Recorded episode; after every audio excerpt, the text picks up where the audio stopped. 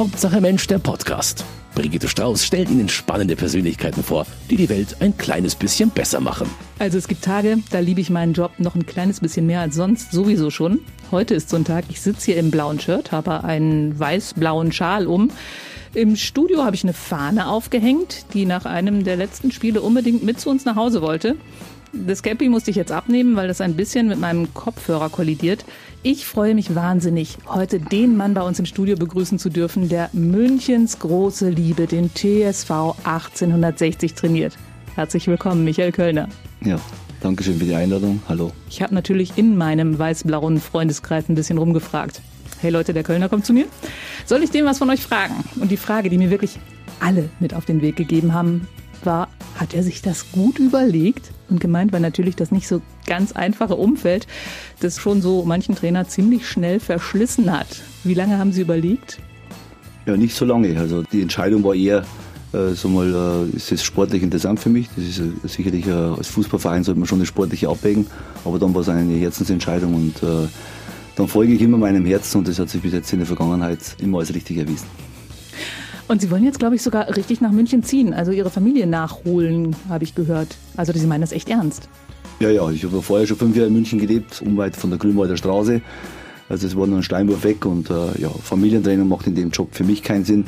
Also da brauchst du eine Familie an, äh, an Ort und Stelle, um am Ende auch das Leben, äh, so um den Verein auch äh, hundertprozentig annehmen zu können. Und wenn du jetzt immer nach Hause fahren müsstest, weit weg, wird das, glaube ich, kontraproduktiv. Aber Fußball ist natürlich nicht das Einzige, worüber wir reden wollen. Was ich nämlich auch irgendwo gelesen habe, war, dass Michael Kölner mal überlegt hat, Pfarrer zu werden. Warum er sich wie entschieden hat und was das eine vielleicht sogar mit dem anderen zu tun hat. Darüber reden wir heute bei Hauptsache Mensch. Wenn die Münchner Löwen ins Stadion an der Grünwalder Straße einlaufen, dann läuft dieses Lied. 57, 58, 59, 60. Ja, so klingt's im Chor. 57, 58, 59, 60. Und schon gibt's ein Tor. 57, 58, 59, 60.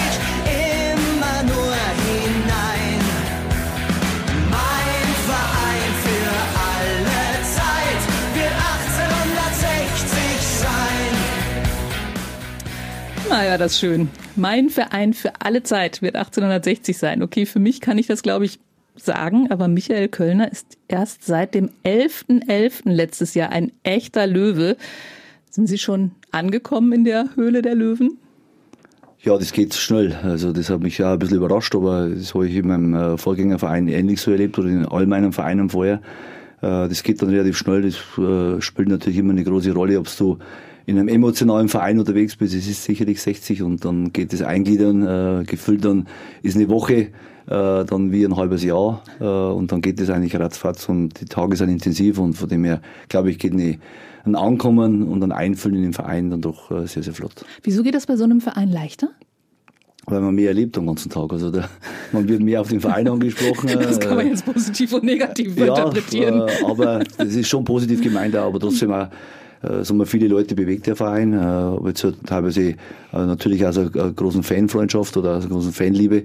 Äh, und dann natürlich das Medienaufkommen in München ist natürlich auch ein anderes, als es vielleicht in anderen Städten ist. Und dann ist man eigentlich dann rund um den Tag mit dem Verein konfrontiert. Und das Stadion, wie gesagt, das Stadion ist ausverkauft immer. Äh, sondern da kommen dann so Nebenaspekte dazu, die die Dinge auch dann irgendwo nur gefühlt beschleunigen. Sportlich gibt's ja auch im Moment eigentlich nichts zu meckern. Also die Mannschaft ist eine richtige Mannschaft und spielt richtigen Fußball. Damit sind die meisten Löwenfans schon ziemlich zufrieden. Also zumindest äh, die, mit denen ich gesprochen habe, die sind sogar richtig glücklich. Und das A-Wort wird schon mal wieder geflüstert. Also das Gute, nicht das Böse. Macht Ihnen das Angst oder freut Sie das? Na, es freut mich, es ist ja irgendwo eine Bestätigung für das, was wir jetzt die letzten Wochen gemacht haben. Wir arbeiten hart dafür. Also das ist Mannschaft, Trainerstab, der Verein arbeitet hart dafür, dass wir erfolgreich sind. Äh, Und natürlich ist es dann schön, wenn man äh, Lob erntet, Komplimente äh, erntet. Aber man muss natürlich schon aufpassen, dass man das trotzdem realistisch alles einschätzt und die Bodenhaftung nicht verliert. Wir wissen, wo wir herkommen, wir wissen, was wir am Ende vielleicht noch erreichen können. Wir haben uns schon große Ziele gesteckt, da, aber am Ende musst du Woche für Woche deine Spiele gut bestreiten und musst Woche für Woche versuchen, dass du dich qualitativ steigerst. Aber Sie kriegen keinen pickeligen Ausschlag, wenn irgendjemand das A-Wort sagt. Nee, nee, nee. Also Ausschlag gehen nicht.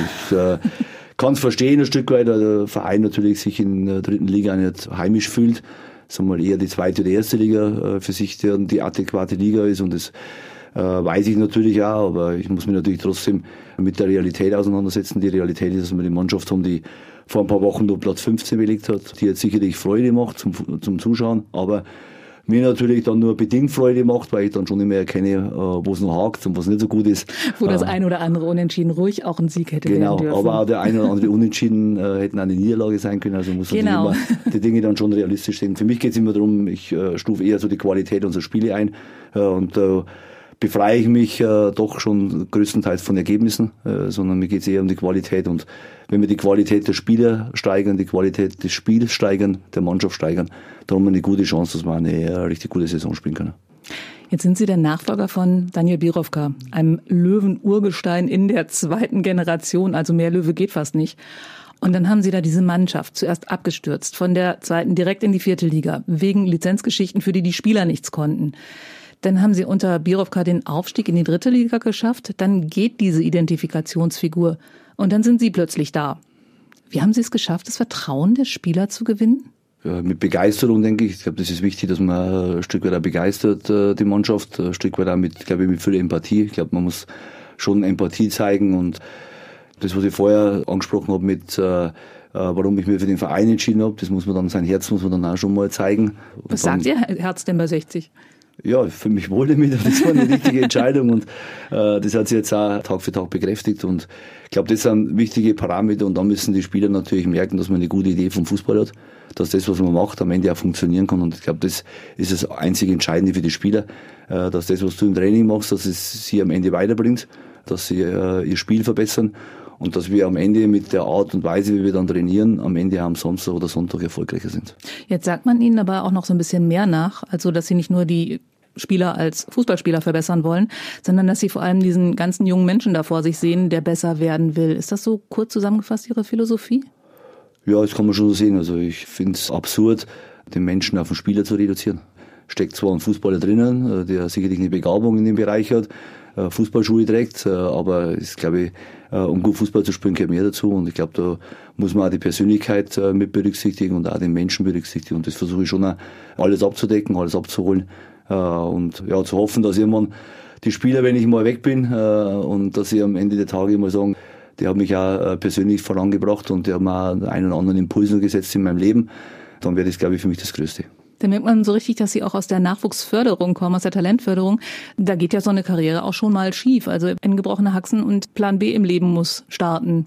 Wollen Ja. Sie die da auch drauf vorbereiten? Ja, natürlich, muss man, glaube ich, auch unsere Spieler auch noch vorbereiten. Also die verdienen keine Unsummen, also die werden äh, sicherlich noch nach ihrer Karriere äh, weiter Tätigkeit nachgehen müssen. Und von dem her muss man schon vorbereiten, dass die Spieler auch merken, dass Fußball auch nicht alles ist, aber mir geht es jetzt weniger darum, äh, um eine existenzielle Absicherung, sondern mir geht es am Ende auch um äh, Deine Seele muss am Ende auch äh, zufrieden sein mit dir. Und deine Seele muss am Ende für sich ja, glaube ich, weiterentwickeln. Und das, glaube ich, darf man in dem ganzen Fußballszenario auch nicht vergessen. Äh, Das Business ist zwar toll, ist irgendwo für äh, viele Leute gefühlt Glamour, für die, die drinnen stecken, ist es äh, ja äh, eine Tortur, eine Knochenmühle.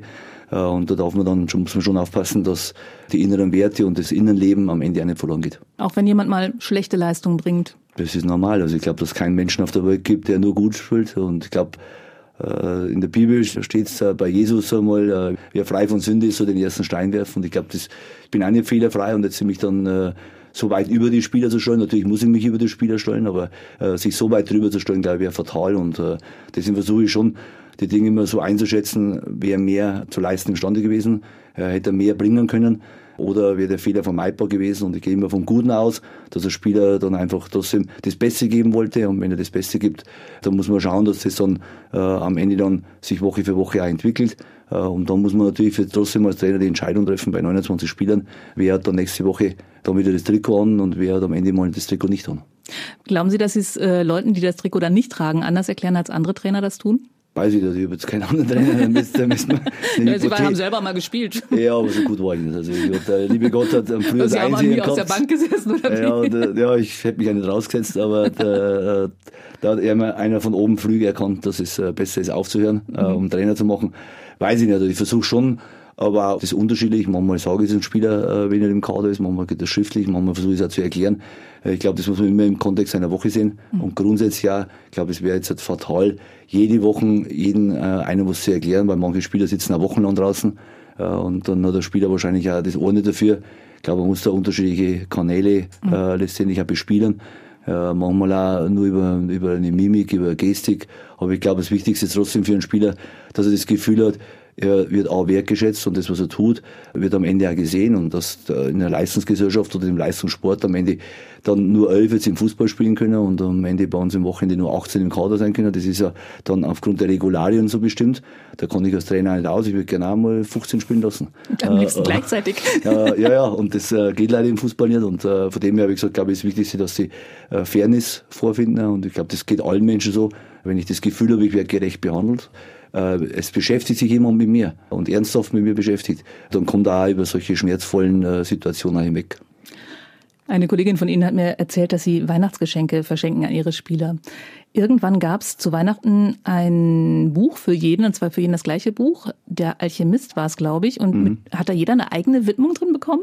Ja, ja. Also das glaube ich das Minimum, was man da mal machen kann, äh, dass man sich hinsetzt und auch für einen ein persönliches Wort über. Ich glaube, das geht oftmals verloren. Und ich versuche mit solchen Sachen auch persönlich mich dagegen zu steuern. Also nicht unbedingt den Spielern, sondern auch mich selber hin und wieder einmal da einen Tritt in den Hintern zu verpassen. Da ist auch, hey, du musst da die, die Persönlichkeit und das Individuum wertschätzen und nicht das dann so äh, alles dann äh, letztendlich in einem Kontext zu nehmen, dass alle 25 oder alle 30 gleich sind. Warum ist es der Alchemist gewesen? Was wollten Sie damit für eine Botschaft rüberbringen?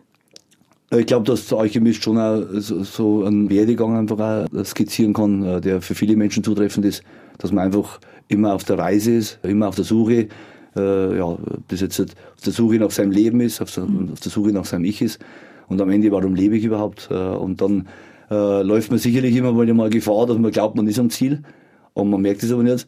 Äh, und man sieht dann weiter und man sieht weiter und am Schluss merkt man eigentlich war der Anfang das Ziel. Äh, und ich glaube, das ist immer dann so, den, den wahren Schatz zu finden, ist für mich immer so mal das Schwierigste. Als junger Mensch glaubt man immer, dass das Material oft das Entscheidende ist. Später sind es dann vielleicht Erlebnisse, Highlights, würde man heute äh, neudeutsch sagen.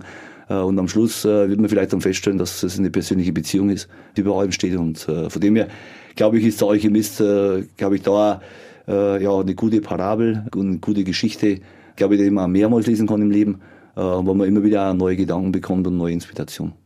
Wissen Sie, ob Sie es gelesen haben? Ja, schon. Äh, habe ich dann schon regelmäßig Bezug auf das Buch genommen. Und, ah, okay. äh, also, Wie ein guter Lehrer. Ja, ja, ja. Wir haben jede Woche, also jeden Tag bei uns in der Kabine hängt ein Spruch, also mhm. Äh, wird unser Trainingsprogramm veröffentlicht. Und da kommt unten drunter immer eine kleine Botschaft immer drauf. Okay. Und da verknüpfe ich natürlich immer Dinge, dass die teilweise sich dann irgendwo äh, wiederkehren sind, äh, wo es einen Anknüpfungspunkt gibt, dann versuche ich schon einmal aus Dingen, die wir gemeinsam erlebt haben, sei es aus dem Buch äh, mhm. oder aus Erlebnissen, die Dinge dann auch da nochmal wieder zu dokumentieren und da nochmal einen Anknüpfungspunkt zu setzen. Jetzt haben wir schon ganz viel darüber geredet, wie Sie den Menschen wahrnehmen, den einzelnen Menschen eben als Individuum. Aber die Löwen sind ja auch das, was man mit Fug und Recht einen Traditionsverein nennt. Dazu habe ich auch ein Zitat von Ihnen gefunden. Ich brauche das Gefühl, was einen Verein ausmacht. Dazu gehört das Verständnis für seine Historie, haben Sie in einem Interview gesagt. Jetzt habe ich Sie mit den Meisterlöwen von 1966 im Löwenstüberl verewigt gesehen auf einem Bild. Für Nicht-Eingeweihte, ja, die Löwen waren mal deutscher Meister 1966. Punkt, keine weitere Diskussion. Hat das Ihren Blick auf den Verein nochmal verändert oder nur ergänzt? Oder was macht so, ein, so eine Begegnung mit Ihnen? Also ich weiß nicht, ob das jetzt verändert oder ergänzt, das, das kann ich jetzt nicht so äh, äh, beantworten. Aber ich glaube, aber es war Ihnen schon wichtig, gell? Ja, ja, wichtig ist es schon. Die haben den Verein so mal in ihrer Glanzstunde geprägt. Und ich glaube, das ist wichtig, dass man auch nochmal fragt, wie es dazu gekommen ist, äh, was am Ende äh, so mal dazu geführt hat, dass sie erfolgreich waren und wie sie das also wahrgenommen haben. Und äh, dann natürlich so diesen Transfer in die Gegenwart, äh, wie nehmen sie aktuell äh, den Verein war, wie nehmen sie aktuell die Mannschaft war. Äh, und dann auch Dinge, was sie einfach gerne wissen wollen von mir. Weil sie sind ja doch auch Multiplikatoren jetzt in der Stadt äh, und in der Region, dass sie dann auch am Ende, wenn sie was erzählen über die Gegenwart, dass es am Ende dann das Richtige ist, das versuche ich ja schon ein Stück weit zu informieren. Aber ich glaube, wichtig ist einfach, dass die Leute, und ich denke, die sind äh, prägende Figuren des Vereins gewesen, dass sie einfach auch die Gelegenheit äh, sich mal bieten muss, dass wir, dass auch ich sie kennenlerne oder sie mich kennenlernen. Und das, glaube ich, war der, der wichtigste Grund jetzt dieses Treffens. Aber dieses Gefühl für Tradition, für Geschichte, das dürfte Ihnen quasi auch so ein bisschen in die Wiege gelegt worden sein. Sie kommen aus Fuchsmühl in der Oberpfalz. Und Ihr Elternhaus war, glaube ich, so ein bisschen der Dreh- und Angelpunkt im Ort, weil Metzgerei und Wirtshaus. Korrekt. Mhm. Und gewohnt haben in diesem Dorf ungefähr 1860 Einwohner. Ja, das könnte wahrscheinlich sogar stimmen. Also die Zahl, äh, also knapp 2000, mittlerweile sind es 1700. Ich glaube, das ist schon mal 1860 äh, Einwohner gab in Fuchsenmühl. Aber ja, war Dreh- und Angelpunkt. Da waren viele Vereine und da praktisch ihr, ihr Vereinslokal äh, gehabt. Das war der einzige Saal, der so eine Kinoveranstaltung früher noch gehabt hat. Also gab er kein richtiges Kino noch. Damals konnte man noch für 20, 30 Pfennig noch einen Film anschauen. Das war kurz vor meiner Zeit noch. Ich wollte gerade Äh, sagen, also wir sind etwa gleich ich habe das dann noch erlebt, dass halt dann. Tänze waren und äh, also äh, Bälle und äh, ja, da, da hat sich dann schon vieles abgespielt und natürlich war früher, glaube ich, auch noch ein, ein Wirtshaus auch noch äh, eine tägliche Begegnungsstätte für viele Leute, das heute sicherlich jetzt ein bisschen anders ist. Aber früher war es halt so, da hat sich halt dann trotzdem viele nach der Arbeit sind hier reingegangen oder manche, die nicht arbeiten wollten, sind reingegangen. Äh, die waren dann schon den ganzen Tag drinnen. Äh, da wurde es auch mit den gelben Zetteln nicht so wild gesehen. Also die Dinge habe ich da alles erlebt und natürlich äh, viele, die mittags halt, äh, Mittagspause gemacht haben halt, und auf der Durchfahrt waren. Äh, und natürlich haben wir auch viele äh, Gäste gehabt, die Urlaub gemacht haben. Und welches Gefühl verbinden Sie mit diesem, diesem Haus, diesem Ort? Gutes. Also ich sag, es war für mich eine Lernstube, aber mit vielen Generationen aufzuwachsen. Ich glaube, das ist auch ein Thema, das heute auch nicht mehr so leider nicht mehr gibt. Ältere Leute werden ins Altenheim abgeschoben, äh, die jüngeren Leute werden in den Kindergarten weggegeben, in den Kinderwort und am Ende und in Ganztagsschulen. Also das Familienleben an sich gibt's nicht so. Und das, ich habe ein Familienleben erleben dürfen in einer größeren Dimension, äh, mit viel Stammgästen, äh, die Tag, Tag und Nacht alle gefüllt dazu, da ja. waren und die können allen wieder zu, die haben dir auch vieles mitgegeben. Und äh, ja, äh, dadurch war ich, glaube ich, ein bisschen aufgeweckter, weil ich musste mich auch durchsetzen äh, in dieser Gesellschaft und ja, und dann lernst du Schafkopfen relativ frühzeitig, äh, weil du da immer wieder äh, an den Tisch mal hin musst, wenn einer auf die Toilette wollte oder mein Opa immer einschenken musst. Das war für mich ja eine wertvolle Zeit und bin froh, dass ich die erlebt habe. Und Fußball war damals schon total wichtig, wie für jedes Kind auf dem Dorf. Ja, natürlich, vor unser äh, Wirtshaus war ein Bolzplatz, den Bierbad, das war unsere Wiese, äh, und da haben wir uns wieder getroffen. Das war natürlich da ganz gut immer, weil wir haben eine Eisruhe gehabt bei uns in der Gaststätte, da konnte ich hin und wieder mal ein Eis ausgeben, also waren, waren wir eh dann, war das so ein zentraler Punkt, äh, oder hinten aus der Metzgerei was holen. Und da ist rund um die Uhr gespielt worden, also nach der Schule heim, und gab es bei uns im Ort fünf solche Bolzplätze in jedem Ortsteil. Und dann gab es die Meisterschaften der unterschiedlichen Ortsteile. Äh, Und das waren dann erbitterte Turniere, äh, die wir uns dann über das ganze Jahr gespielt haben, bis hin, dass wir uns dann mit dem anderen Ortsteil einmal wochenlang dann nicht mehr geredet haben. Also all diese Dinge, es war schon hardcore äh, in dem Punkt, also da war Fußball dann auch ein Stück weit manchmal dann schon äh, richtig Krieg. Schule des Lebens nennt man das. Aber dann sind Sie mit zehn Jahren ins Internat gegangen. Also waren Sie dann ganz weg oder waren Sie äh, am Wochenende daheim oder wie war das? Ja, am Wochenende heim und in die Ferien, also ich bin immer Freitag oder Samstag nach Hause gefahren, je nachdem wie das Notenbild war. Aber Sie wollten in dieses Internat oder wie habe ich das verstanden?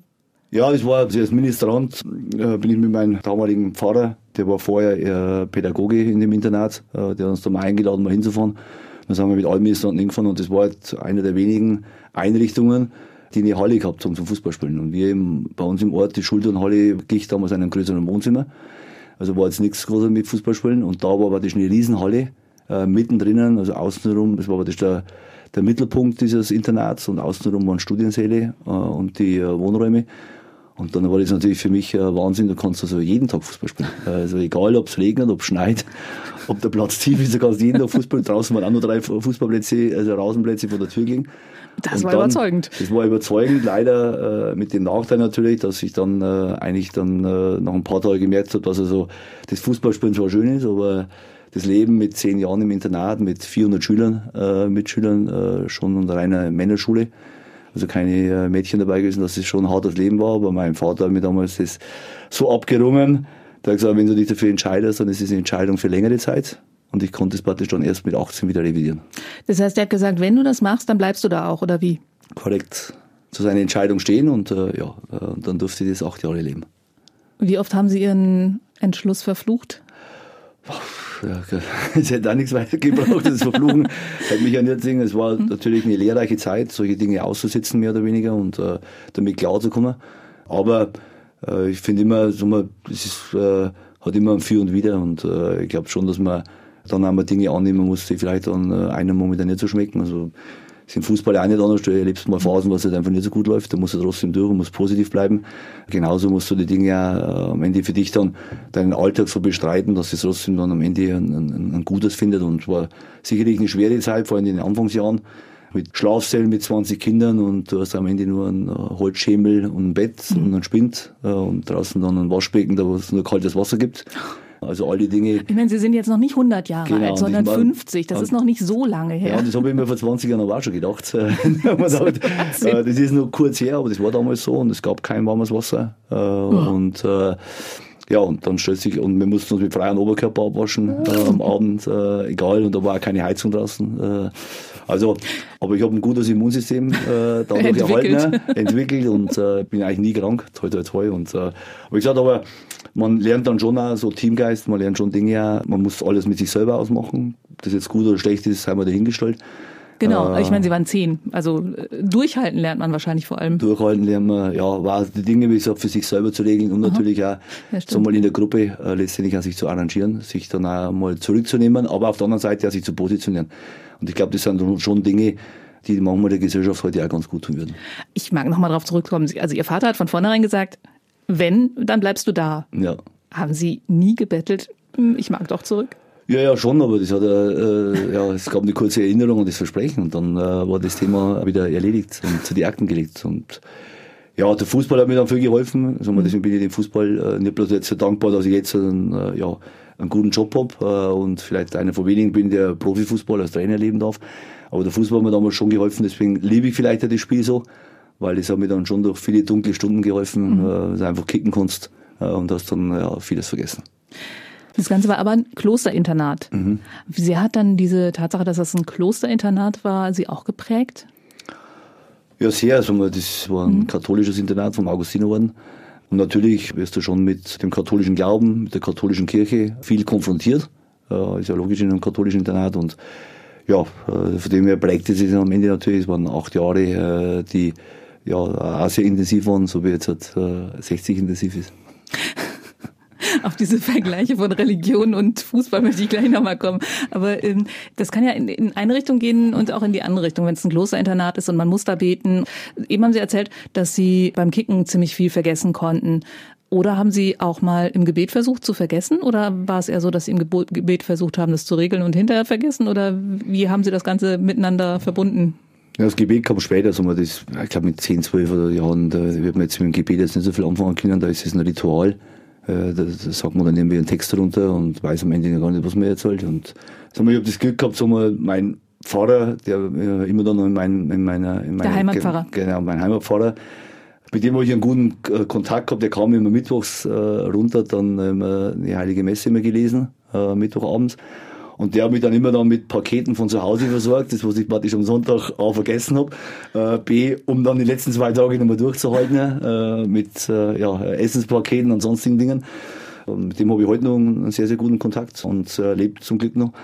Und dann war es natürlich schon so, dass ein anderer aus dem Ort, wo ich aufgekommen in der Straße ist, einer dann Pfarrer geworden, der leider mittlerweile verstorben ist und der war unten Präfekt, also war jetzt mhm. hier. Und mit dem habe ich dann natürlich schon, weil man natürlich, äh, er mich als Kind gekannt hat äh, und ich ihn auch als, als Jugendlichen damals, als kleines Kind, habe ich dann schon noch, äh, ja, dadurch eigentlich einen Verbündeten aus dem eigenen Ort mehr oder weniger im Internat gehabt äh, und der auch Fußball fanatisch war. Äh, der hat immer mitgespielt, konnte zwar nicht so gut, äh, aber er hat immer mitgespielt und da hat eigentlich auch so eine, äh, eine riesen Fußballliebe äh, für sich auch, äh, inne gehabt und der hat uns dann eigentlich so mit Meditationsrunden, dann hat der äh, begonnen, immer so früh am Morgen, so um 6.45 Uhr, so freiwillig. Mhm. Und das hat mich eigentlich dann schon so ein Stück weit dann vorangebracht, weil das dann äh, immer freitags war dann immer so äh, Meditationsrunden. Und das hat dann schon ein bisschen den Blick geöffnet, A für Glaube, äh, B für Inspiration, grundsätzlich auch ja, sich aus bestimmten Dingen einfach was rauszuziehen und äh, auch was Wertvolles für sich selber und einfach auch zur Ruhe und zur Stille zu kommen. Mhm. Weil Sie jetzt eben auch erzählt haben, dass Sie ja alles mit sich selber abmachen mussten. Wie viel Unterstützung war der Glaube da schon? Ja, anfangs kann ich es schlecht beurteilen, weil ich weiß mit, jetzt nicht, was mit, äh, diesem, mit, der, mit der zunehmenden Dauer dann schon. Äh, mit der zunehmenden Dauer schon, aber, aber ich will es jetzt auch nicht so überinterpretieren. Mhm. Ich glaube, das ist alles äh, relativ so peu à peu dann einfach entwickelt. Ja. Und ich glaube, mhm. dass ich damals auch ein ziemlich äh, Pflege, Lausbub, äh, kommen jetzt dann noch negativere Begriffe, Äh, ich glaube ich, war für jeden Unsinn zu haben äh, und für jeden Blödsinn. Das war das Ventil. Das hat mir auch geholfen, dass ich bei jedem Mist dabei war äh, und äh, gleich in der ersten Reihe war. Aber ich habe immer eins erlebt und den früheren Direktor habe ich gefragt, der ist jetzt mittlerweile vor einem Jahr verstorben. Den habe ich vor ein paar Jahren mal getroffen, habe ich ihn auch darauf angesprochen und habe mir gedacht, oh, jetzt triffst du den wieder. Gott, der wird sich an jeden Mist erinnern, was du früher gemacht hast. Und dann habe ich ihn darauf angesprochen und habe gesagt, ja, warst ein guter Junge und so. Dann habe ich gesagt, ja, Pater Amandos, ich habe, glaube ich, da vergessen da ein bisschen was. Dann habe ich gesagt, ich erinnere mich nur an den guten Sachen.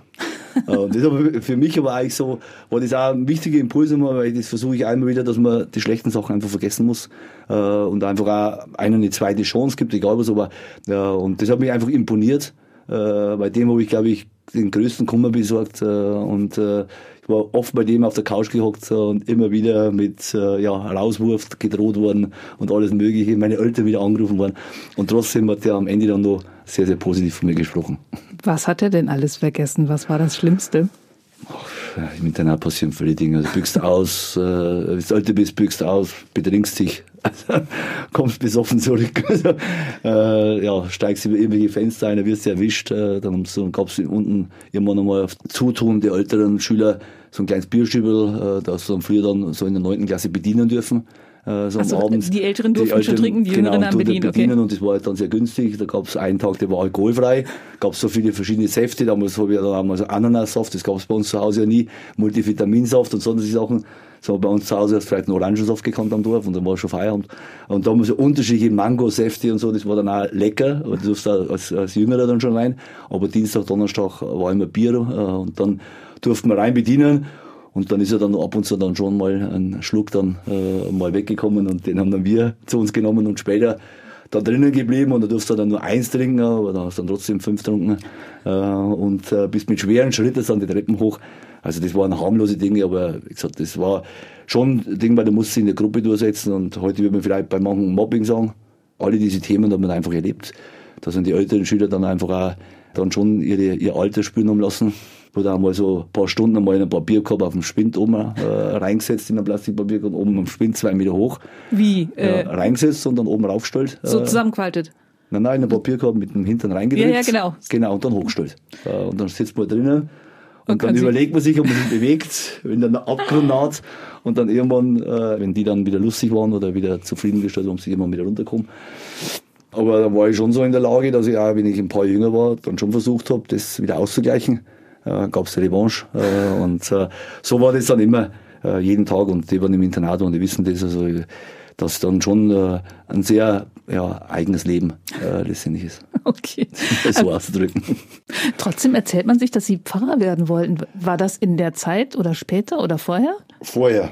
Also, äh, aber das lag an unterschiedlichen Dingen. Also, wie gesagt, ich glaube, dass der Klerus damals halt einfach dann schon eine besondere Stellung in Dorf gehabt hat. Also, wir vor allem in meinem Dorf waren schon zwei so Poli, der Bürgermeister und der Pfarrer. Und unser Pfarrer war natürlich schon so, der an allen Festivitäten auch aktiv teilgenommen hat und hat sich auch dann des Lebens erfreut. Und das habe ich immer für positiv empfunden. Und hat natürlich eine gewisse Macht äh, letztendlich auch. Also mal, auch wenn dann bei den meisten dann das nur am Heiligen Abend war, weil da haben sich dann mal alle eingefunden in der Christmette. An den anderen Tagen haben sie dann eher den Kirchgang verschmäht. Aber die hat dann am Heiligen Abend dann trotzdem äh, Tacheles gesprochen. Und das hat mir dann gefallen und hat sie einfach dann auch unangenehme Leute oder die unangenehmen Dinge den Leuten, die aber nur einmal im Jahr kommen, hat er denen das auch wirklich ins Gesicht gesagt. Und das hat mir imponiert und auf der anderen Seite natürlich so, man ist ja trotzdem gefühlter Nachfolger Jesu. Und ich habe früher so gern so Jesus-Filme angeschaut und so. Und dann denke ich, ey, das war gut. Und dann natürlich so, ja, Karriere zu machen, auch in der Kirche. Sag mal, Richard Chamberlain hat einmal einen, einen berühmten Pfarrer Die gespielt. Dornenvögel. Ja, aber ich meine, der hat genau. ja dann auch genau das gemacht, was die meisten Leute vom Pfarrer werden abreden. Ja, und äh, das hat mich dann auch äh, später abgehalten. Deswegen ist dann dieser, dieser Wunsch, diesen Beruf auszuüben, irgendwann einmal, dass ich dann äh, ja, äh, gegeben. Aber ich habe, wie gesagt, so aber als Ministrant, wann war das ungefähr? Ja, ich glaube so mit 13. Äh, aber also das zur war schon Kommunion- relativ lang, also da- ja, ja, also mit war 12, jetzt nicht 13. so- glaube ich. Also mit, zur Kommunion war das schon, wie ich zur Kommunion gekommen bin, äh, war das schon ein, ein lebhafter Wunsch, Mhm. äh, das zu machen. Aber dann, wie ich dann im Internat war, ist es dann auch aufgrund der Erlebnisse im Internat, hat sich dann auch dann etwas reduziert und dann ging das irgendwann dann doch über, vielleicht äh, ja, sinnvoller, was anderes zu machen. Jetzt haben Sie ganz, ganz viel mit jungen Spielern gearbeitet. Die Löwen haben, glaube ich, auch dieses Ja, ja. Nachwuchsleistungszentrum. Wenn Sie da mit irgendwelchen Leuten sprechen, kommen da Bilder von früher hoch? Ja, natürlich. Sag mal, äh, A, habe ich selber ein Kind, äh, weil die Frage auch immer gestellt habe, geht der in ein Fußballinternat. Äh, Ich habe die Frage dann mit Nein beantwortet. Und wie ich in Nürnberg war, ich ja Leiter vom Nachwuchsleitzentrum, ist natürlich schon gut, wenn du trotzdem auch mal äh, deine eigene Sichtweise mit einbringst und auch manchen Spielern abrätst, da ins Internat zu gehen. Also ich habe jetzt nicht bloß immer, dass die kommen zu uns, sondern dass sie haben abgeraten und gesagt, ich finde das jetzt halt schwierig von meiner Einschätzung her. Äh, In der Beratung von Spielern muss man trotzdem ehrlich bleiben und ich glaube, Familie, ein, ein Elternhaus ist doch nichts zu ersetzen. Doch rein gar nichts. Und gibt sicherlich Situationen, wo das Elternhaus fragil ist oder, oder nicht mehr existiert. Dann ist sicherlich ein Internat ein guter Ersatz. Aber das Elternhaus ist schon ein wichtiger Bezugspunkt, deswegen muss man sich immer überlegen, zu welchem Zeitpunkt man in ein Internat geht. Also mit 10 oder 11 finde ich es also äh, unmöglich. Aber mit 15, 16, wenn man dann das Gefühl hat, wir, man ist talentiert, man wohnt vielleicht in der Ecke in Deutschland, wo kein Profi-Anschluss in der Nähe ist, dann hat man fast keine andere Chance. Da muss man das wahrnehmen und äh, da muss man dann für sich überlegen, als Elternteil ist es dann für mich dann auch, äh, was pädagogisch und erziehungstechnisch passiert, ist es auch dann das richtige Haus, der richtige Verein. Und da muss jeder Verein dann für sich ja dann selber dann auch immer die Frage stellen, ob er da gut aufgestellt ist. Aber auf jeden Fall ist es mit 15, 16 was ganz anderes als mit 10. Ja, mit 10 ist es Weil was. Zum äh, Teil passieren da im Fußball ganz, ganz wilde Dinge. Von, da hört man von irgendwelchen brasilianischen Kindern, die Ja, dann ja. irgendwie als Achtjährige irgendwie eingekauft werden sollen. Da würden Sie auf jeden Fall abraten. Ja, natürlich. Fußball ist natürlich ein Millionengeschäft mittlerweile geworden, ein Milliardengeschäft und äh, jeder versucht natürlich da ein Stück weit zu partizipieren und dann, äh, was er selber nicht geschafft hat, versucht er natürlich auf sein Kind zu münzen und versucht natürlich sein Kind dann am Ende ja, äh, als den goldenen Edel zu sehen. Das ist schwierig, aber der, wie gesagt, am Ende sind es trotzdem Entscheidungen, die Eltern treffen. Ob dann die Verantwortung sich den, die Eltern bewusst sind und ob dann über die Reichweite ihrer Entscheidungen auch bewusst sind, das wage ich mal äh, zu bezweifeln. Äh, sagen wir, viele Spieler und Eltern bieten sich ja, äh, ja äh, extrem äh, intensiv an.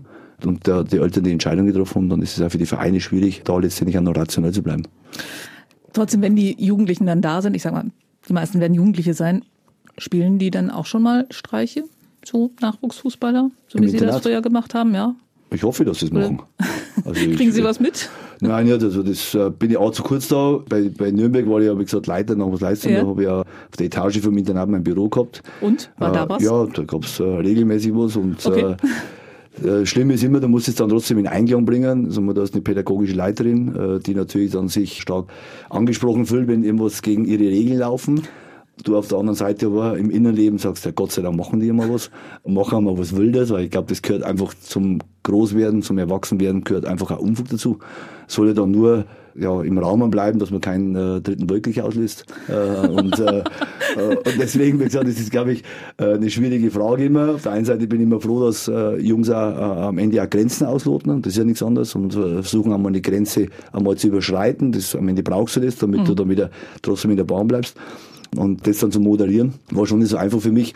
Und wie gesagt, ich hoffe, dass bei 60 der ein oder andere trotzdem auch für sich einmal Regeln äh, überschreitet, für sich einfach einmal einen, einen, einen Unfug macht. Aber wie gesagt, es muss alles im Rahmen bleiben. Es darf jetzt auch nicht einen großen finanziellen Schaden auf sich ziehen äh, oder körperlich einen anderen beschädigen. Aber wie gesagt, alles andere, wie gesagt, trotzdem braucht man das. Und ich finde, äh, da muss man auch trotzdem Freiraum schaffen, dass äh, sich Menschen auch frei bewegen können, auch Kinder frei bewegen können und am Ende auch für sich selber sich ein bisschen ausloten und auch ihre Grenzen kennenlernen. Das gilt dann aber nicht mehr für die Profimannschaft, oder? Auch, das ist genauso erlaubt. Äh, wie gesagt, ich bin in der Kabine eigentlich kaum anzutreffen. So, das ist denen ihr, ihr, ihr Bereich und genauso ist mein Büro mein Bereich. Bei uns gibt es keinen Strafenkatalog, also bei mir nicht. Äh, Die Mannschaft hat einen eigenen, äh, aber äh, ich habe keinen Strafenkatalog, weil ich finde, dass ja, das ist, was ich äh, ganz am Anfang schon mal gesagt habe mit äh, katholischer Kirche. Ich glaube, das ist immer dann auch impliziert, ohne dass man was gemacht hat, wird gleich, ist die Strafe steht schon fest. Und ich finde, das ist einfach ein, für mich ein No-Go. Ach, Sie meinen sowas wie, Ja, wenn ich in die Kirche gehe, dann äh, habe ich das Gefühl, dass 70 Prozent, 80 Prozent immer dir erzählt wird, was du alles schlecht gemacht hast. Und das finde ich einfach fatal. Ich glaube, auch ist es nicht der richtige Ratgeber. Äh, Ich glaube, dass es auch in der Bibel und vor allem im Neuen Testament nicht so fixiert worden ist, dass man mit dem Schlechten ständig konfrontiert wird, sondern es genau andersrum äh, eigentlich argumentiert wird. Aber die katholische Kirche, so wie ich sie in vielen Phasen erlebe, geht genau vom anderen Ansatzpunkt aus. Und das versuche ich auch für mich jetzt auch als Fußballtrainer so zu leben. Also ich kann nicht immer gleich mit dem Schlechtesten, äh, ich stelle schon Regeln auf fürs Übertreten, obwohl noch keiner eine übertreten hat und sage, ja, ich weiß schon, ihr kommt zu spät, ich weiß, ihr äh, macht das und das. Sondern wenn noch was passiert, muss man sich sicherlich darüber unterhalten und darf solche Dinge dann auch nicht äh, akzeptieren und dulden. Äh, aber am Ende muss ich halt dann trotzdem äh, erst einmal das Gute äh, zulassen. Und ich glaube, die meisten, und das Thema ist immer, da wird mit der Todsünde und mit allen Dingen wird dann gleich mal argumentiert und äh, das finde ich halt einfach auch für die Kirche deswegen auch nicht mehr zeitgemäß, weil man so einfach keine Leute mehr in die Kirche holt, weil man geht einfach gern irgendwo hin und lässt sich dann erzählen, wie schlecht er ist. Genau. Also, äh, das, erlebe ich, das, exkommuniziert. das erlebt ja jeder irgendwo Ja. zu Hause in der Partnerschaft, äh, in der Beziehung, dass da hin und wieder mal Kritik geäußert wird, im Berufsleben, je nach Arbeitgeber. Und dann, wenn du dich in der Stadt äh, du darfst da nicht parken, du darfst das nicht machen, du darfst das nicht machen. Und dann gehst du in die Kirche, da wird da jetzt halt, wie schlecht du denkst, wie schlecht du bist. Und das, wenn du Glück hast, kannst du dem ewigen Fegefeuer nur gerade so knapp mit dem Kopf äh, entrinnen und so einen halben Schritt dann äh, davonlaufen. Das finde ich einfach, das finde ich äh, nicht gut, sondern ich glaube, dass man eher Wege aufzeigen muss, Lösungen aufzeigen muss. Und ich glaube, dass ja, glaube ich, auch die heutige Zeit extrem auf der Suche ist nach Lösungen, nach Antworten, die die, Frage am Ende aufwirft, wo bin ich, wer bin ich, was bin ich am Ende und äh, wo soll mein Weg hingehen, was soll die nächsten zehn Jahre. Und das versuche ich auch bei mir schon in der Mannschaft also beantworten. Die haben die gleichen Fragen wie jeder normale Mensch. Äh, was passiert im nächsten Jahr? Äh, ist Fußball für mich das Richtige? Es geht nicht bloß um, dass ich einen Job habe, weil ich viel Geld verdiene, sondern am Ende musst du da deinen inneren Seelenfrieden finden. Und ich glaube, das ist wichtig, dass man die Fragen beantwortet. Und da hoffe ich, dass die Kirche äh, in dem Punkt vielleicht dazulernt. Das würde ich mir wünschen, aber ich glaube, dann wird es für die Menschheit wichtig sein. Und dann glaube ich, da brauchen wir uns nicht über Zölibat hin oder her, wo wir es vorher gehabt unterhalten. Ich glaube, das ist für mich die entscheidende Frage, dass sich die Kirche da neu aufstellt. Und äh, die Kirche ist ja auch nichts anderes momentan bei 1860 in München. Ein Verein, der mal früher Champions League gespielt hat und spielen jetzt in der zweiten, dritten Liga vielleicht. Ich glaube, da ist wichtig, dass man sich diesen Dingen einmal widmet und äh, ja, einmal alle Dinge vom Tisch runterräumt und sich einfach nochmal neu aufstellt in diesen Fragen, in diesen inhaltlichen Themen. Jetzt haben Sie einfach schon mal mein schönes Skript vorweggenommen. Ich stelle die Fragen trotzdem nochmal, mal gucken, was schon beantwortet ist. Bei Ihrer Antrittspressekonferenz haben Sie nämlich sinngemäß gesagt, für Sie zählen Werte und auch ein Verein wie 60 ist von Werten geprägt. Und es sei erfüllend, ins Grünwalder Stadion zu gehen und zu merken, dass das für ganz viele Leute nicht nur ein Verein oder ein Hobby ist, es ist ihre Religion und ihr Lebensinhalt. Wow. Also, was haben Fußball und Religion denn gemeinsam? Weil Sie haben jetzt schon ein paar Mal so ein bisschen Parallelen gezogen. In, in Nürnberg hab ich ein, haben wir ein, ein Trainingslager meinen Vater kennengelernt. Der hat uns dann eigentlich dann so über die äh, zwei Jahre, wo ich jetzt in der Profimannschaft Trainer war, begleitet. Weil er genau auch so als neutraler Ansprechpartner ein bisschen gegolten hat für Spieler, die Fragen gehabt haben. Da ging es jetzt nicht darum, äh, jemanden zu bekehren oder zum Glauben zu überreden, sondern eher einfach ein Anlaufpunkt, zum, um Fragen zu stellen und dann auch vielleicht auch einfach mit jemandem normal zu reden, ohne dass man der Bundesligaspieler äh, XY ist, sondern einfach nur als normaler Mensch sich an jemanden wenden kann.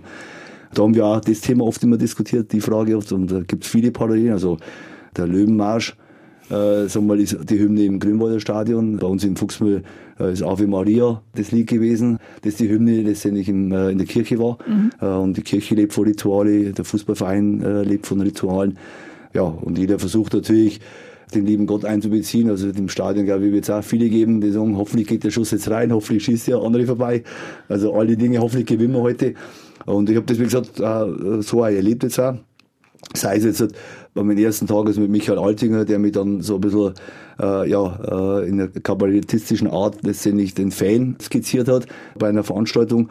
Oder wie ich auch jetzt beim Adventssingen im Stadion war. Äh, sagen wir, das ist natürlich Das war dann das, der nächste Punkt auf meinem Skript. Ist okay. äh, aber da habe ich dann schon gemerkt, auch, dass Leute ins Stadion gehen, ihre Kinder mitbringen, das Adventssingen annehmen und dann haben wir gedacht, weil es einfach für sie das Stadion ein Bezugspunkt ist. Also das Stadion als Tempel sozusagen, als Kirche. Und äh, die, die Pyrotechnik als Kerzen? Das weiß ich nicht. äh, vielleicht der Weihrauch. Äh, Stimmt, der- weil meistens sieht man ja nicht so Äh, ich helle dadurch. Eher, Genau. Ich glaube eher der Weihrauch, äh, den manche dann für gut empfinden, manche andere den Geruch nicht abhaben können. Äh, ich habe mir damals immer auf meinen Balkon gepflanzt, aber zumindest keinUngeziefer mehr da. Das hat meine Mutter mir mal empfohlen. Den Weihrauch, echt? Ja, ja, wirklich. Okay. Äh, Weihrauch in die Rosen reingepflanzt und dann kam äh, keine Mücke mehr. Okay. Äh, und äh, andere Und wer kommt dann bitte schön nicht mehr ins Stadion, da.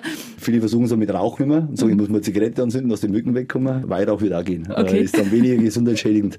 Das ist als kleiner Tipp. Okay.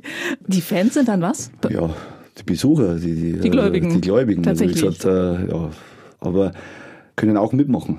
Äh, ist wie in der Kirche, können auch mitmachen. Und ich glaube, Ja, mitspielen ein können's nicht. lebendiges Stadion und 60 hat ein lebendiges Stadion. Äh, absolut. Also das habe ich schon imponiert jetzt auch, dass beim Aufwärmen schon äh, ja, die nicht bloß ein Lied können, sondern mehrere und äh, dann auch ihre Rituale, aber das auch schon in einer sehr vielfältigen Art und Weise. Und das hat mir sehr gut gefallen. Und wie gesagt, und in manchen Kirchen ist es leider nicht so. Liegt daran, teilweise, man versteht den Pfarrer schon immer, weil er aus irgendwelchen Herren Ländern herkommt, der deutschen Sprache kaum mächtig ist, das sind alles Themen, sondern die dann äh, ja, um Inspiration zu erfahren, um begeistert zu werden. Das ist am Ende ja das, was für ein Stadion ist. Du willst begeistert werden, du bist ein Fan, du willst, dass sich deine Mannschaft begeistert, dein Verein dich begeistert, am besten mit dem Sieg, aber vor allen Dingen, glaube ich, äh, manche gehen da rein, um einfach nur ein guter Spiel zu sehen äh, und blenden das Resultat ein bisschen aus. Und das, glaube ich, ist, da die Parallele zur Kirche, dass man wieder begeistern muss und äh, das hat Augustino schon früher gesagt, dass man die Leute äh, anzünden muss, ihnen die Liebe entzünden muss. Und ich glaube, das wäre schon wichtig, wenn man das äh, schaffen kann, dass das vielleicht äh, irgendwann wieder, äh, wieder kommt. Der hat aber auch gesagt, dass das mit dem Singen so wie Beten, wie zehnmal Beten ist, ne? Ja, im Singen bin ich nicht so gut. Also meine Stimme, ich bin damals schon am Gymnasium aus dem Unterstufenchor rausgeflogen, weil ich nicht so gut singen konnte. Aber wenn ich mich ab und zu dann trotzdem hinreißen lasse, äh, einzustimmen in diesen Chor. Tatsächlich singen Sie mit bei den Fans. Na, da auch, ja, ja, natürlich. Wir Oder eher in der Kirche, was meinten Sie Auch jetzt? beides. Also ich singe ja bei den Fans mit. Jetzt habe ich hier einen Menschen sitzen, der weiß, wie man Menschen dazu bewegt, gemeinsam etwas voranzubringen auf der Basis von gemeinsamen Werten. Ich persönlich würde ja sagen, die deutschen Bischöfe sollten Sie als Coach engagieren, damit Sie denen beim synodalen Weg helfen. Sie haben eben auch schon ein paar Mal was vom Weg und wie Sie müssen sich auf den Weg machen äh, erzählt. Welche Tipps können Sie denn den Bischöfen geben, damit die ihr Team gut auf den Weg bringen? Also ich weiß nicht, ob ich das gut Sie haben eben schon ganz gute Anges Ansätze gehabt, also ich fand kann ich. Man, kann man, äh, Im Psalm 78, 72, oder, da steht geschrieben, und David sorgte für sie mit redlichem Herzen, er leitete sie mit kluger Hand. Guter Spruch, aber dann habe ich irgendwann mal, hat mir einer mal gesagt, ausgerechnet David, das war der größte Halodri in seiner Zeit und in der Bibel. Äh, dann habe ich gedacht, das trifft dann dazu. Also ich bin für bestimmte Dinge dann glaube ich nicht so. Aber, äh, aber ich glaube grundsätzlich, man soll trotzdem zulassen, wenn sich Leute mit was auseinandersetzen, dass man dann auch denen ihre Meinung hört. Und ich glaube, das ist, glaube ich, wichtig auch. Das ist auch bei mir so. Also Man kann natürlich auch autoritär die Mannschaft führen und kann sie dann durch den Tag bringen. Das wird am Ende auch funktionieren ein Stück weit. Die Frage ist nur, wie lange. Aber ich glaube, dass man trotzdem auch immer wichtig ist, auch wenn man eine erfolgreiche Mannschaft aufbauen will und die Mannschaft da am Ende, die vielleicht was Großes schaffen kann. Ähm, 60 will immer mal in die zweite Liga aufsteigen, also müssen wir trotzdem immer mal was Großes anstreben. Wann das ist, weiß ich nicht. Ich hoffe, so früh wie möglich. Ich auch. Ähm, äh, dann muss aber auch dann am Ende auch äh, die Menschen mitnehmen. Mhm. Und ich glaube, das ist wichtig auch, dass man trotzdem auch sich als Kirche immer wieder sicherlich an seinen Werten orientiert. Ich glaube, das wäre fatal, Grundprinzipien aufzugeben. Weil es immer so, man muss so vielleicht mit der Zeit gehen, finde ich nicht. Man muss ja mit der Zeit gehen. Ich glaube, dass traditionelle Werte ganz, ganz wichtig sind. Das sind Anker, das sind Leitplanken, aber man muss natürlich dazwischen was zulassen. Das ist für mich wichtig auch und äh, ich glaube, wenn die Kirche sich da, äh, wir jetzt mit dem neuen Papst, das ist ja nicht mehr so neu, hoffe dass der dann trotzdem irgendwann die Zeit findet. Und ich glaube, das ist das Schwierigste, weil ich sehe es bei mir auch, ich würde auch ganz gern vieles machen. Aber dann am Ende hat der Tag auch nur 24 Stunden. Ich glaube, dass der im, im Vatikan auch rund um die Uhr beschäftigt ist. Und das auch noch in einem hohen Alter äh, am Ende den Job ausüben muss. Also er ist keine 50, sondern ist ein, Nee. ein paar Jahre älter.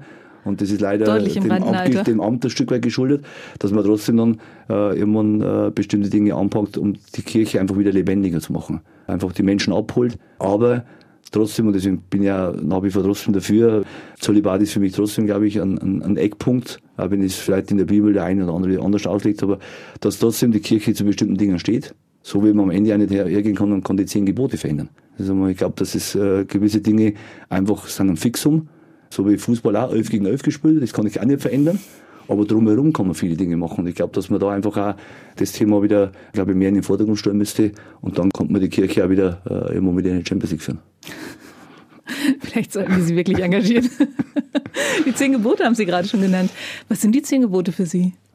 Ich glaube, das ist für die ganze Welt, das sind bindende Gebote. Ist egal, welche Konfession ich habe. Also, du sollst nicht töten.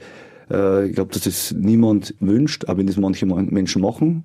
Und all die Dinge, dass man den Nächsten achtet, also dass man seine Mitmenschen liebt. Ich glaube, das sind alles Dinge, dass man nicht stehen soll. Äh, Ja, äh, also ich finde, dass die, die Punkte über allen stehen und dass man von diesen zehn Geboten ausgehend eigentlich sein komplettes Leben definieren kann und am Ende sein komplettes Leben am Ende so gestalten kann, dass es am Ende ein lebenswertes Leben ist.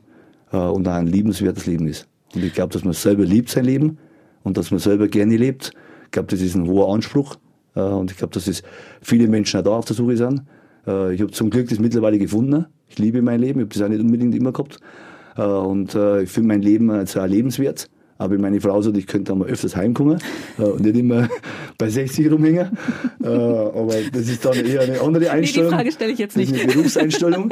aber ich glaube, das ist für mich ein, ein, ganz, ganz wichtiger Aspekt, dass man von den zehn Geboten ausgeht und eigentlich sein Leben dadurch komplett in die Bahn bringt. Und allein diese zehn Dinge umzusetzen, ist auch schon was zu tun, ja. ich erwische mich jeden Tag, dass ich da wieder versage und Ding, aber versuche dann am nächsten Tag wieder ein bisschen besser zu machen. Aber fällt Ihnen das dann genau ein, Mensch, da habe ich jetzt gerade gegen das, das und das Gebot verstoßen? Oder Mensch, wenn du jetzt mal auf das und das hören würdest, das wär, dann würdest du dem und dem Gebot äh, folgen? Oder ist es eher sowas, Nee. was da irgendwann mal als Eckpfeiler gepflanzt worden ist? Und also ich, ja, genau, eher Eckpfeile. Ich glaube, das ist nicht so, dass ich so, jetzt habe ich gegen das fünfte Gebot verstoßen und gegen das siebte, sondern eher einfach für mich merke, das fühlt sich falsch an.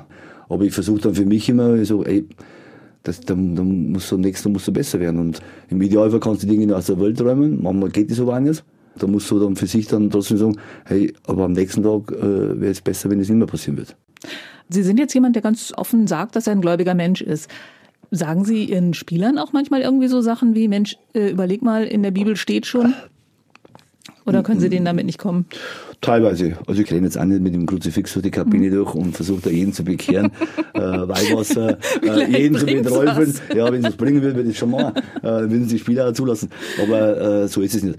Sondern äh, ich versuche am Ende immer einen Impuls zu liefern. Ja. Wenn ich merke, die Gruppe ist jetzt in dem Punkt für sowas äh, empfänglich, dann gerne. Ist sie für sowas nicht empfänglich, dann äh, werden sie von den Dingen auch letztendlich auch nichts mitbekommen. Aber du merkst schon in den Gesprächen, und ich versuche schon immer viel mit meinen Spielern einzeln zu sprechen, dass äh, jeder sich Fragen stellt. Äh, ich äh, agiere jetzt dann aus, a- aus einem katholischen Den Grunddenken raus.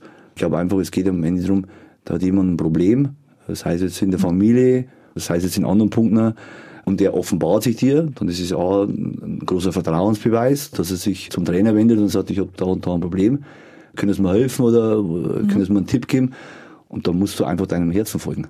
Und dann versuche ich halt für mich eine Lösung zu finden. Entweder manchmal sage ich, du, keinen Ratschlag. Und da gibt es unterschiedliche Dinge, ob das jetzt halt Erkrankungen sind, die im Familienumfeld passieren, vom Spieler, ein Spieler selber einen Rückschlag erlitten hat und, und oder mit seinem, mit seinem aktuellen Beruf nicht mehr klarkommt. Also, ich weiß nicht, ob ich mir Profifußball, ob das für mich nur das Richtige ist.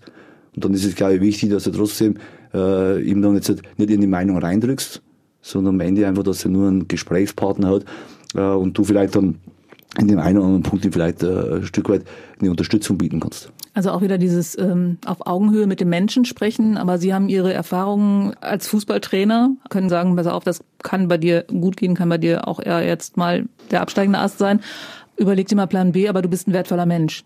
Ja, das, das ist jetzt zu sehr auf den Beruf bezogen. Ich glaube, grundsätzlich Mhm. so Erfahrung habe ich jetzt auch nicht immer. Also ich habe jetzt auch noch äh, Ne, den meisten Spielern haben sie auf jeden Fall mal 30 Jahre Lebenserfahrung mal Ja, voraus. aber ob, die dann, ob, du- ob, ob du dann genau dann in dem Segment dann auch eine Erfahrung Ja, okay. Mhm. hast, ist ein anderes Thema. Aber ich glaube, dass du einfach sagen musst, äh, ich kenne jemanden, äh, ich stelle dann Kontakt her, das reicht dann manchmal aus. Mhm. Okay. Oder manchmal reicht einfach nur aus, dass mir jemand zuhört. Sie gehen, gehen relativ offen damit um, dass Sie katholisch sind. Das macht jetzt nicht jeder Mensch, der in der Öffentlichkeit steht. Und Sie haben auch gerade gesagt, jetzt wird das immer wieder so ein bisschen rausgegriffen und darauf rumgeritten. Nervt Sie das inzwischen? Weil viele Leute in der Öffentlichkeit machen es nicht, weil sie sagen, Glaube polarisiert und ich möchte mir nicht die Hälfte meiner Leute verprellen. Ja, ist, äh, ist die Frage. Also mal, äh, das jetzt dann karriereschädigend wäre, wenn man das mal auf den Fußball betrifft und sagt, den Verein will mir jetzt nicht verpflichten, weil er keinen katholischen Trainer will. Äh, weiß ich nicht. Das passiert, Ich glaube ich, in Bayern ja nicht. Ich hoffe nicht, dass es äh, auf das bezogen wird. Ich glaube, dass schon die fachliche Qualität und die Qualifikationen entscheidend sind. Und wenn man äh, grundsätzlich äh, mit mir äh, klarkommt. Äh, aber ich finde, dass man trotzdem zu sowas stehen sollte. Ähm, gesagt, ich finde es immer schwierig, weil man, wir, wir reden ja fast schon, wenn du nicht krank hast.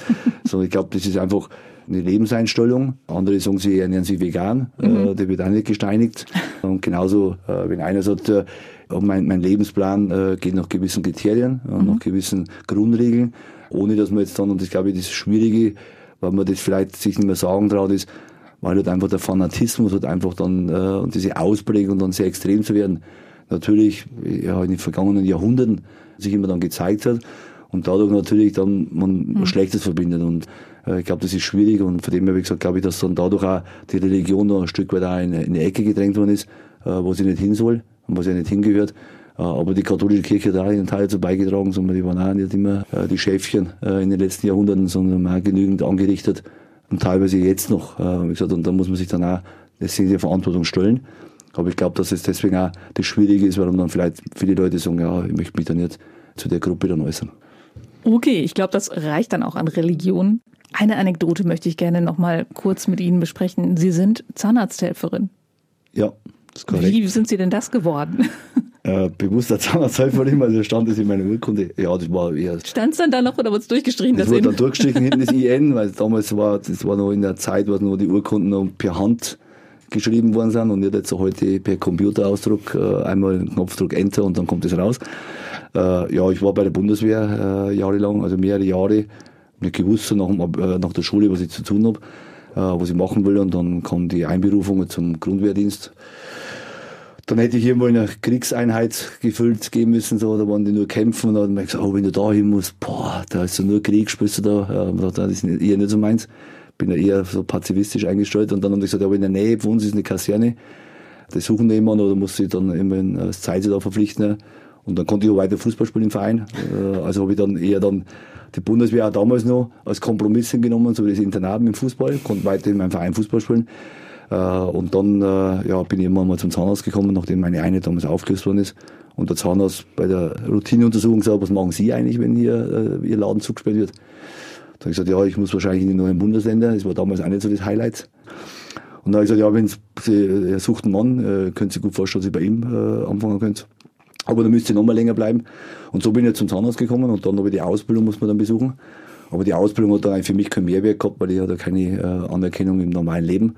Und da habe ich gesagt, was muss man tun, dass man dann praktisch, weil gefühlt habe ich ja alles gelernt gehabt. Und dann habe ich gesagt, ja, du musst da zwei Fächer besuchen, also Praxisverwaltung und Abrechnung. Und da bin ich in die Berufsschule gegangen habe die zwei Fächer dann praktisch nur als äh, Gastschüler besucht äh, und habe dann die Prüfung, damit ich auch irgendwann einmal für mich auch was äh, Ehrliches in der Hand habe, äh, eine Lehrausbildung. Also das war tatsächlich so, dass Sie äh, einen Plan B haben wollten, wenn es mal mit dem Fußball nicht mehr klappt, dass Sie nee, zumindest nicht, einen Abschluss war, haben. Das war nicht, aber ich, war, ich war da damals Lehrgangsbester äh, bei dem Lehrgang bei der Bundeswehr und habe gedacht, da hast jetzt gar nichts davon. Ja, und dann musste ich irgendwann äh, dann die Prüfung schauen und die Prüfung war dann auch wieder das nächste Hindernis. Ich habe damals zu der Zeit meine Trainer A-Lizenz gemacht in Köln und genau da war die Prüfung. Dann der Prüfungsleiter, der Zahnarzt, der war früher bei der Bundeswehr, also war mein Chef, sein Vorgänger praktisch. Der hat gesagt, ich kann Ihnen nur eins machen, ich kann Sie am Freitag als Letzten dran nehmen.